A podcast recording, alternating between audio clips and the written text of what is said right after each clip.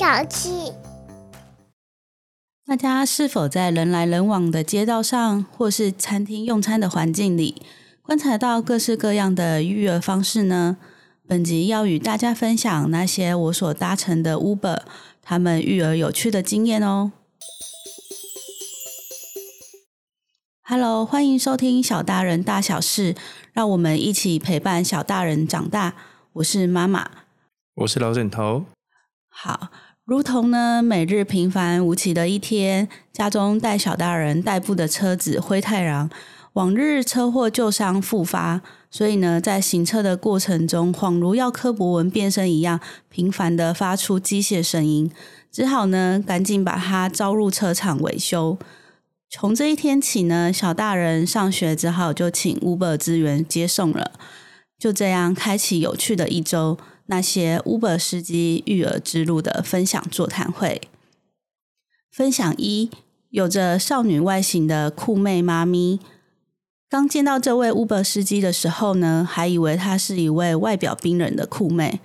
当时破冰的契机是司机问到地点。由于当天呢是带小大人感冒回诊，然后再到学校，于是呢他就聊到了女儿幼儿园的时期，也是天天小病不断，什么蒸鼻剂、强健体魄的中药、洋葱苹果水，到收惊都用上了，结果呢也只能病毒码更新到小四，才一切日子恢复平静。由于本人也正在使用洋葱苹果水，强健小大人的体魄。于是呢，便积极的与过来人求证疗效，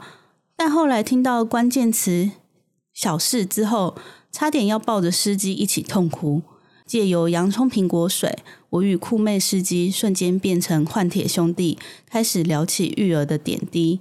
后来才发现误会大了，原来酷妹司机的女儿已经国二了。如今少女般外表的她，现阶段正在处理她少女的少年怀特的烦恼中。她说：“庆幸家中的少女还愿意与她分享烦恼、聊天。”但语毕后，却又俏皮的来了一个老妈似的白眼，说：“青少年的烦恼真的不是烦恼。”分享二：你好，就是我好的天使爸爸。刚坐上这位天使司机车上时，我们全家其实正笼罩着低气压中，因为小大人当天没准时起床，穿衣服还拖拉，好不容易出门才发现书包在看家，于是老枕头只好飞奔上楼去拿。而与天使司机的聊天契机，竟然是很令人搞笑的事情，就是我带着小大人已经下车要进学校了。但老枕头却还死死的紧抓着书包不给我。后来在天使司机的提醒之下，才惊觉的把书包丢了出来。等我送完小大人后再开门，老枕头已经与天使司机大聊起来了。原来很巧的是，他也是才刚送完中班的女儿上学完，就接到我们这一单。一路上聊着他女儿学校突然被房东收回用地，而被迫转学。不幸中的大幸是，女儿适应力倍棒，还完全无缝接轨的非常适应新学校的食堂，每天都还要跟老师再要上一碗。在绝对味蕾的评定之下，新学校的食物完胜。天使司机侃侃而谈，看得出眼里对女儿的骄傲与疼爱，细数着每个阶段女儿的成长，还有在就读私立学校时每日满满令人头痛的作业。让读不同体系的我们也不禁深同感受起来。嗯、老枕头在听过 Uber 司机的育儿分享后，你这边有没有什么听过，然后让你非常印象深刻的育儿故事呢？嗯，其实从女儿出生到现在，那因为疫情的关系，基本上我们也都是几乎离群所居。除了除了工作以外，也很少再出门。那之前的工作，我们也比较没有跟人有深度的互动，因为自己在做生意，所以就只是一买一卖这样的一个过程。在最近疫情比较趋缓，我就有比较常常到外面去，有去参与课程啦，或者是有跟人别人交流，倒是真的有听到一些特别的故事。不过这边是让我自己觉得非常好奇。是因为我听到别的爸爸妈妈简直就是神通广大，假日可以出来上课，然后呢，他们同时还是什么，嗯，班上的家长会长啊，然后还身兼了非常多非常多的角色，而且还有时间去陪伴自己的孩子。我觉得这一点呢，让我觉得非常的钦佩。像我自己在陪伴小大人的过程，我觉得我怎么会需要花这么多的时间？他非常的黏人，然后我们要花非常多的时间，一直到让自己感觉到很像分身乏术。可是反观其他的爸妈，除了工作游刃有余之外，也可以完整的陪伴他们自己的孩子。这个这些故事是让我觉得非常的奇特和钦佩的地方。嗯，了解。所以 Uber 司机的育儿分享中，其实可以发现，就是其中有很温馨、很有爱的一点，就是在于这一些所谓的双薪家庭中的父母呢，不管是在如何忙于拼搏事业，一天的最后呢，还是会去陪伴着小大人，倾听他们的烦恼与分享快乐。其实，良好的亲子关系不在于时间的陪伴长短，而是在于陪伴的品质，这会是更重要的。那我们这边有一些科普的知识，我们请老枕头帮我们来讲解一下。好的，多伦多大学社会学家 Melissa Mulkey，他的团队做了一个关于父母陪伴的时间与子女发展关系的一个大型研究，在二零一五年四月《婚姻与家庭》的期刊里面表示，研究影响的范围包括子女的学业成绩。行为和情绪表现等等，结果表示，对三到十一岁的孩子来说，家长花多少时间陪伴都不会影响他们的发展，而且对于青少年的影响是更是轻微。那这个结果不代表说我们是不用陪伴小孩的，而是告诉我们陪伴的品质会比时间还来得重要。这个研究并没有探讨无陪伴对孩子的影响，它的目的主要是要打破大家对于陪伴的迷思，强调陪伴的品质要比陪伴的时间长短来得重要。也就代表说，如果爸爸妈妈一直处在一个譬如说失眠啊、焦虑、担心、烦躁的状况下陪小孩，未必会产生正向的关系连接。因此，如果能够有更轻松、没有压力的情况和孩子相处，时间不用太长，就能营造出良好的亲子关系。接下来要分享一下陪伴的小妙招，怎么样在繁忙的工作中能够没有压力，而且可以增进亲子关系？其实家长每天只需要腾出三十分钟的时间，这三十分钟我们不要谈论课业。不要给太多的管教，我们就只是单纯的陪伴。面对零到两岁左右的小大人，我们可以陪他玩玩具。这个时候不用太刻意要拿出什么给他玩，其实我们只是在旁边观察他，和他一起玩，给予一些声音回馈的鼓励就可以了。说：“嗯，你好棒哦，哇，这是汽车诶。”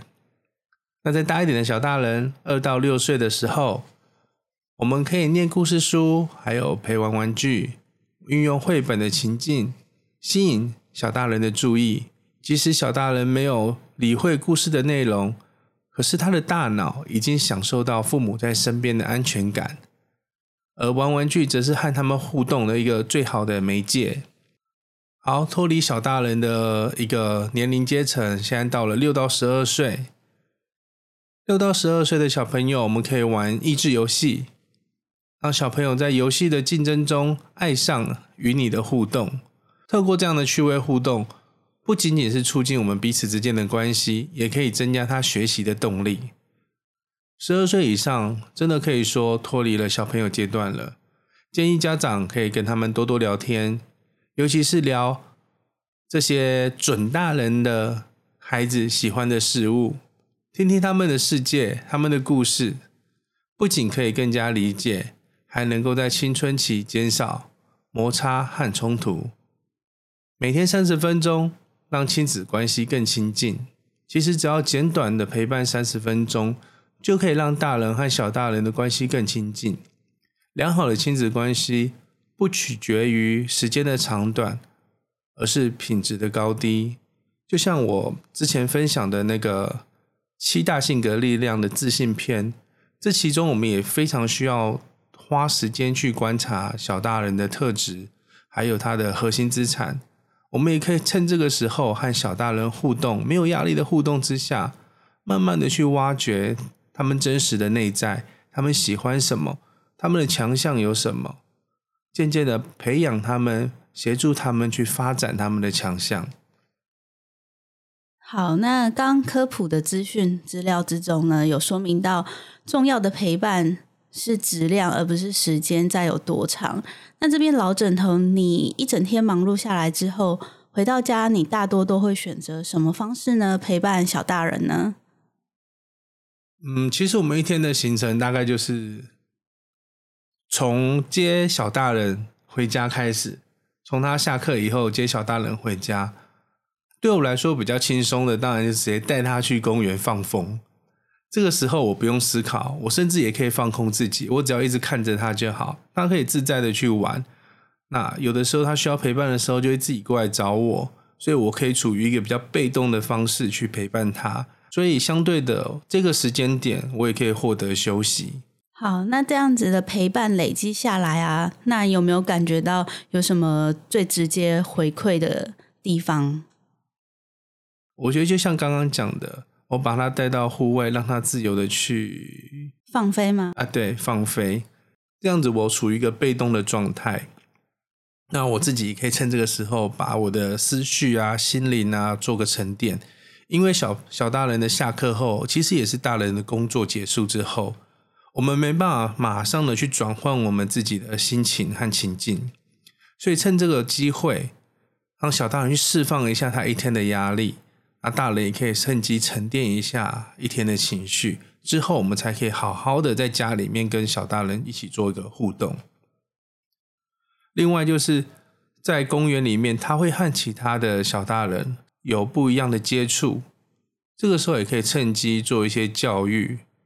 公园里面有一些设施，对小大人来说有稍微多一点点的挑战，譬如说平衡木啊，还有荡秋千啊。经由不断的挑战去增加自己的自信心，那我们这时候其实也只要正向的给他鼓励，这样子我们之间的互动就不会一直在对立当中，不会一直想说要教他什么或者纠正他什么，而是让他自己去挑战，然后不断的给予鼓励，去自己让他增进他的发展。对，这这。老枕头的分享呢，就是意思说，就是每个父母下班之后，头脑大家都想要就是放空。那这时候呢，最好的方式就是带着小大人，就可以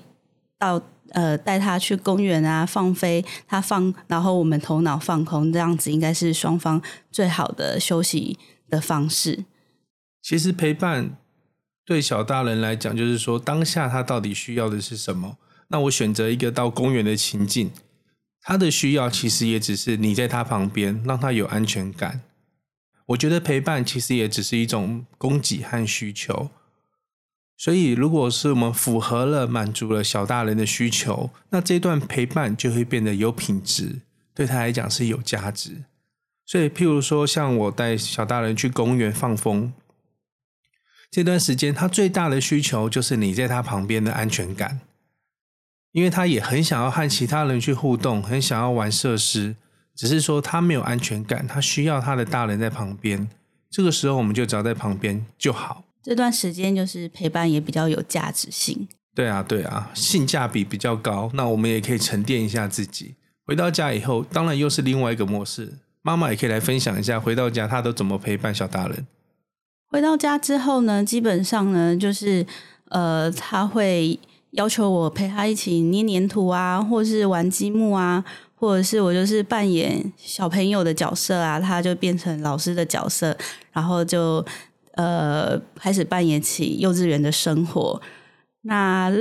比较累的时候呢，他或许他就会希望我讲一些故事给他听，或是一些分跟他分享一些图书馆借回来的一些绘本，然后跟他分享里面的内容，讲故事给他听。那他也在耳熟能详之下呢，他也会开始讲起绘本的故事，然后分享给父母听，这样子。对啊，所以其实这三十分钟对大家来讲应该不会造成压力。这也就是为什么我现在才可以体会到说，嗯，其实陪伴小大人并不是整天和他黏在一起，而是给他一个有品质的陪伴。也就是为什么我最近去上课。遇到的这些同学，他们可以抽空时间出来上课，还可以参加他们很多校园的活动，还有他自己的一些社交活动，还有他的工作，等等等等等等，他还是游刃有余。这就是因为他把时间分配在每一件事情上，但是他所花的时间都要让这个过程非常的有品质，所以他就有办法达到什么事情都做得很好，但是他却还能够拥有很多自己的时间。在这一场意外的机遇中，不管是酷妹司机还是天使司机，都一样在他们的育儿路上，充分的展现出身为父母给子女最好的爱，也让我了解到我的现在式育儿过程，或许是某些人的过去式育儿路程，一样的必须走过那些育儿道路，体验一回酸甜苦辣后，才能浴火凤凰，笑看那些曾经的育儿的小事。